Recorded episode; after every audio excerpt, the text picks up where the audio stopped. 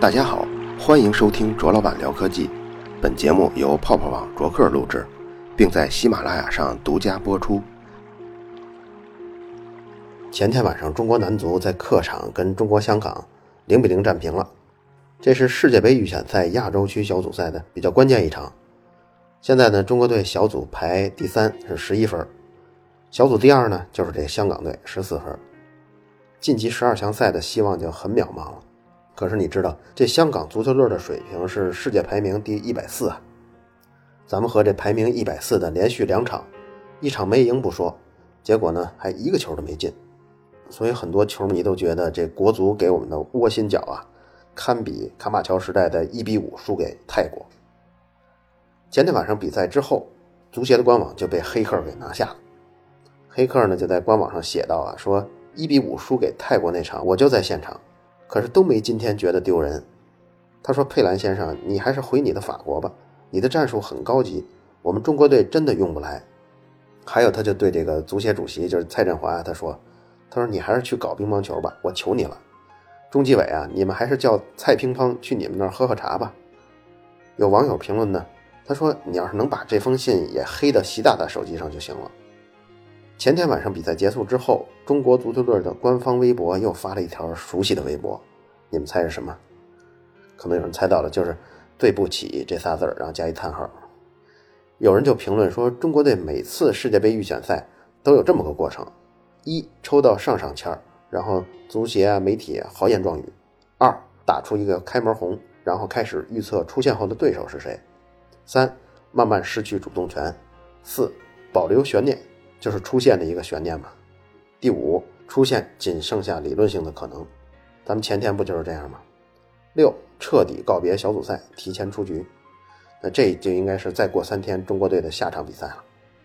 七，锻炼新人，八，换帅，重新准备备战下一轮预选赛。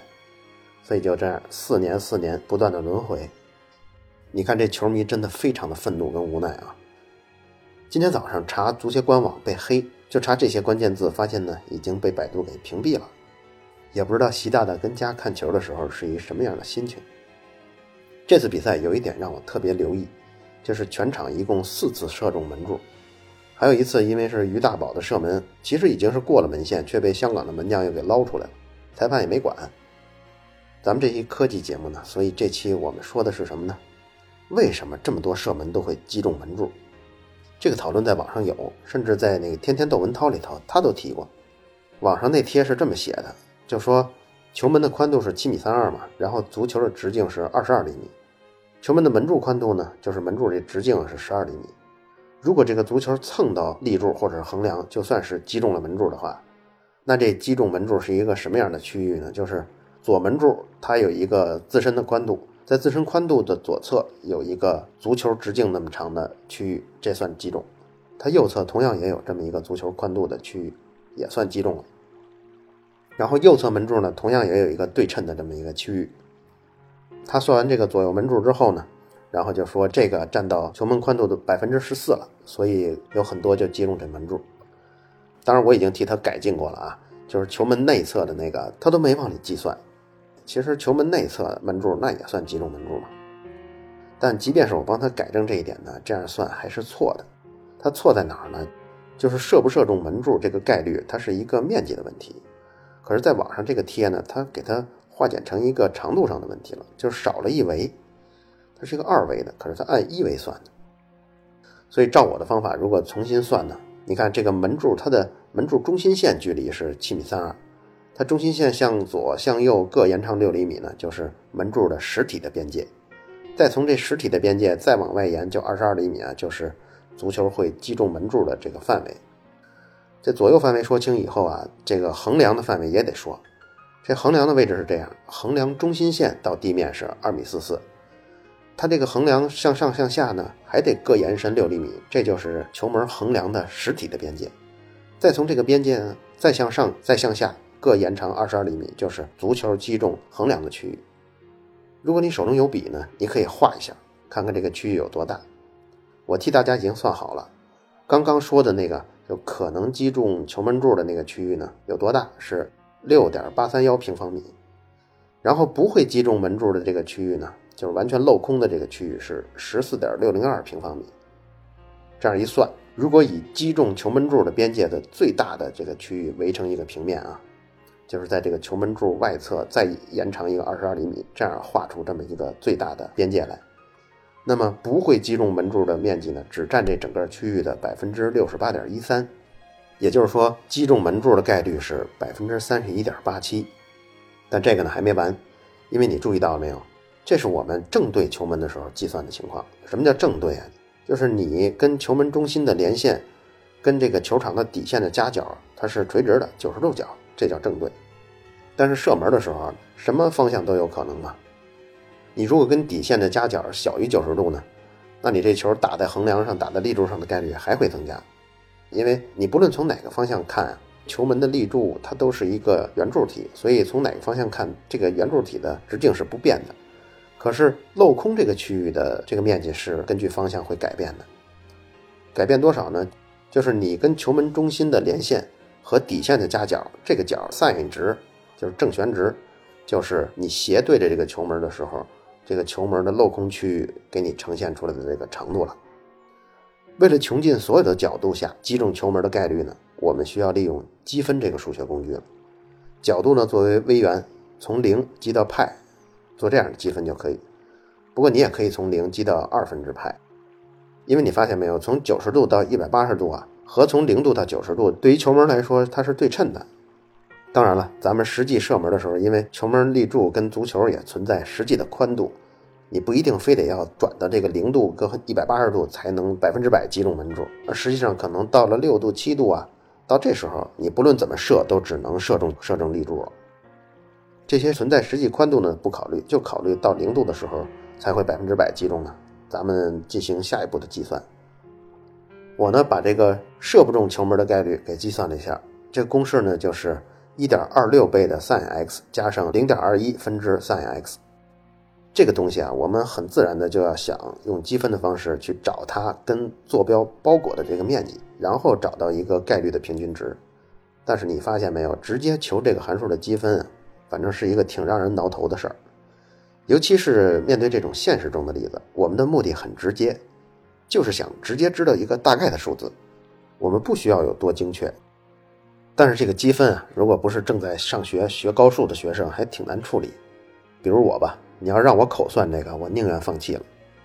但这期节目呢，我们要介绍的是一个工科的思维。你还记得我们之前介绍了很多理科思维吧？那些思想其实它的特征就是注重数学工具作为一个桥梁，对思辨产生的一个跨越式的、飞跃式的跳转。通过理科思维呢，就能从现有的素材这一端抵达到另外一个用纯思辨模式永远也达不到的另一端。而且那神奇的一端呢，还是你每次顺着走都能抵达同一个的这样一个稳固的目的地。但是工科思维跟理科思维就完全不同了。虽然我们平时常说理工科啊，理工科老连着说，但细说起来，理科是理科，工科是工科。工科的特点呢，就是尽快找到问题的数值结果。有些理论虽然是非常的完美跟精致，但是运算过程是比较复杂的。对工科人来说，就完全没心情体会那个精致的美了。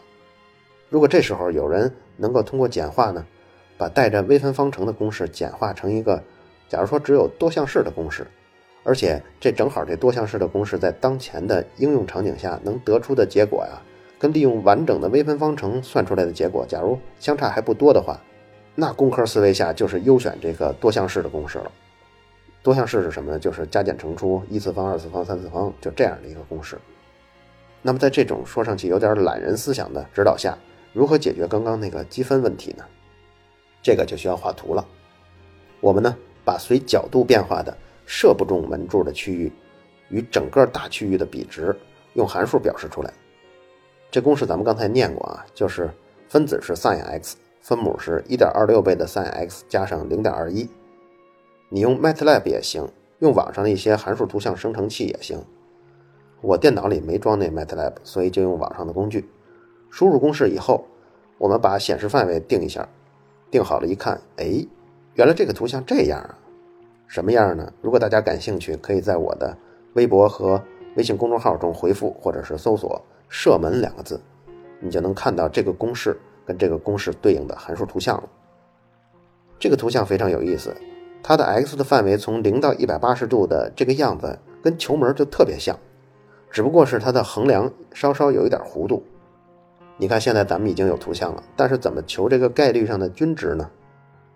那就是要在这个坐标上从原点开始找一个长方块的区域。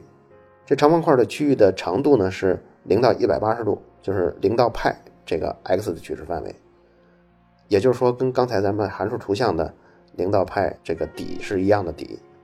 至于这个长方块的高有多高呢？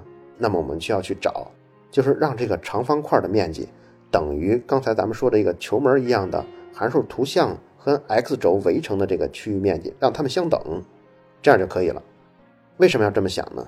因为这个长方块的顶部的那根水平的直线，代表着一个意义，什么意义？就是代表说，不论你在零到一百八十度选择任意角度射门的时候，射不中的概率都相等嘛。因为概率都相等，所以就会形成一个高度不变的水平的直线。大家可以从刚才我说的微博或者公众号中搜“射门”，就可以看到啊，这根线的高度大约就是零点五。这个长方块的左边的肩部跟右边的肩部。它的概率啊比这个曲线稍微高一点，但是在这个顶部中段这一部分呢，它这概率又比咱们刚才说的这个公式的曲线呢还低一点，所以两个肩部高出来的区域啊，正好等于中间低下去的这区域，所以把两个多出来的跟一块不足的拼在一起，就正好和是零了。于是呢，以球门中心为圆心，画一个半径至少大于球门宽度一半的这么一个半圆。这时候你在这个半圆上去射门，在每一个点上射门的频次是一样的，就是说没有在某一个角度射的频次就高于其他的角度。那这样踢这么一圈过来以后，沿着这个半圆的弧度上，你射门的时候踢中球门的概率就很接近百分之五十。听到这儿呢，肯定不少球迷已经压抑不住反对的观点了。老子看了 N 多年球了，哪儿见过这么高比例的射中门柱啊？百分之五十。其实你看，这就是一个反常识的结论，但是这个结论是有解释的。先别着急，你听我来分析分析为什么会反常识。因为刚刚我们假设的是射中球门的区域，而实际射门中呢，有大量大量的球是踢飞了、踢偏了。只要是距离球门外侧超过二十二厘米，我们就都算踢飞了；哪怕二十三厘米，我们都算踢飞了。你就看中国的这些联赛吧，有很多球员啊。他照着球门射的，结果这球最终从边线飞出去的也不少嘛。所以大量这些射偏了的球呢，就让击中球门的比例大大降低了。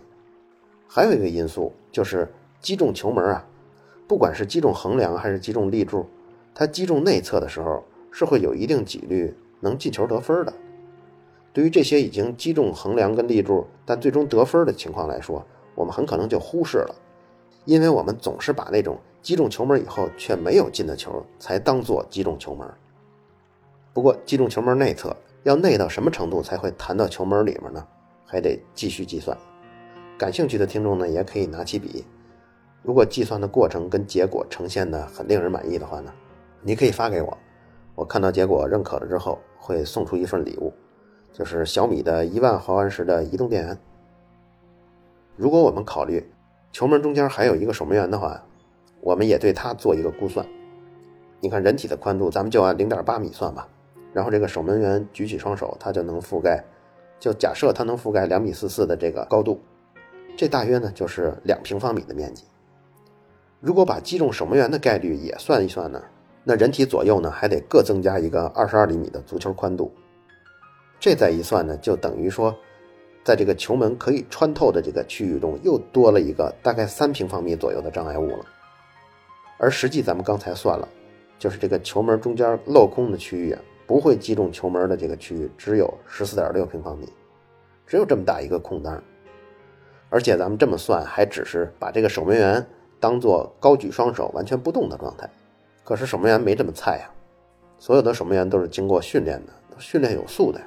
比如说，再把他对球路判断的准确呀，和他可以随时的移动啊，把这些因素也考虑到，那么至少。我觉得这个守门员可以把他的覆盖区域从刚才的三平米提升到十平米。这样一来，留给射门的人就足够的空当呢，也就只有四点六平方米了。这个球门的高度是二点四四米，所以用统计平均值来看呀，给射门的这些射手留出来的水平方向的选择余地就只有一米九的这个宽度了。如果射门的人呢，平均是二十米的距离去射呢，那从统计角度来看，他的脚法上要精确控制到三度以内才可以。这个三度是多小的一个概念呢？我想一想，也没想到很好的，反正是角度的选择余地已经很小了。另外呢，还有一个因素，这个因素跟刚才相反啊。刚才咱们都说的是射不中门柱的几率提升了，这个因素是射中门柱的几率。大家应该都知道，射门的时候啊，谁都要追求这个角度，瞄准两侧射，因为中间站着门将嘛。所以大家的这个习惯呢，也增加了一些射中两侧的概率。刚才介绍了这么一大套，最终得出了一个平均射中门柱的概率竟然达到百分之五十了。如果中国队要是发现了我这期节目啊，一定会当做最好的理由来解释这场为什么那么多次射中门柱了。这期节目最后呢，我讲另一个非常有意思的故事，那就是在正式的国际级的比赛中，有一个双方因为规则上的 bug，都疯狂的想输球的故事。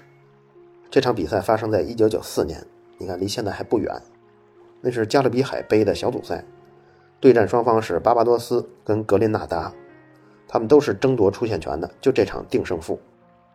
比赛之前，双方的情势是这样的啊，巴巴多斯他想出线就必须净胜对手两球，而这次杯赛呢有一个特殊的规则，就是如果战平的话，双方就必须进入加时。加时赛呢最终是通过突然死亡法来定胜负的。什么是突然死亡法？我估计大部分人都知道，就是加时赛虽然十五分钟，但是不会踢满，谁先进球谁就赢了。假如说第一分钟就有人进球了，那就。比赛就结束了，不会再踢最后的十四分钟。你看，他这加时是通过突然死亡法来进行的。最关键的是，加时赛获胜者就等同于净胜两球，就是在你这个净胜球上给你再加二，不管你射中了多少个球。这场比赛一开始，双方就都开始认真踢啊，毕竟都有机会出现嘛。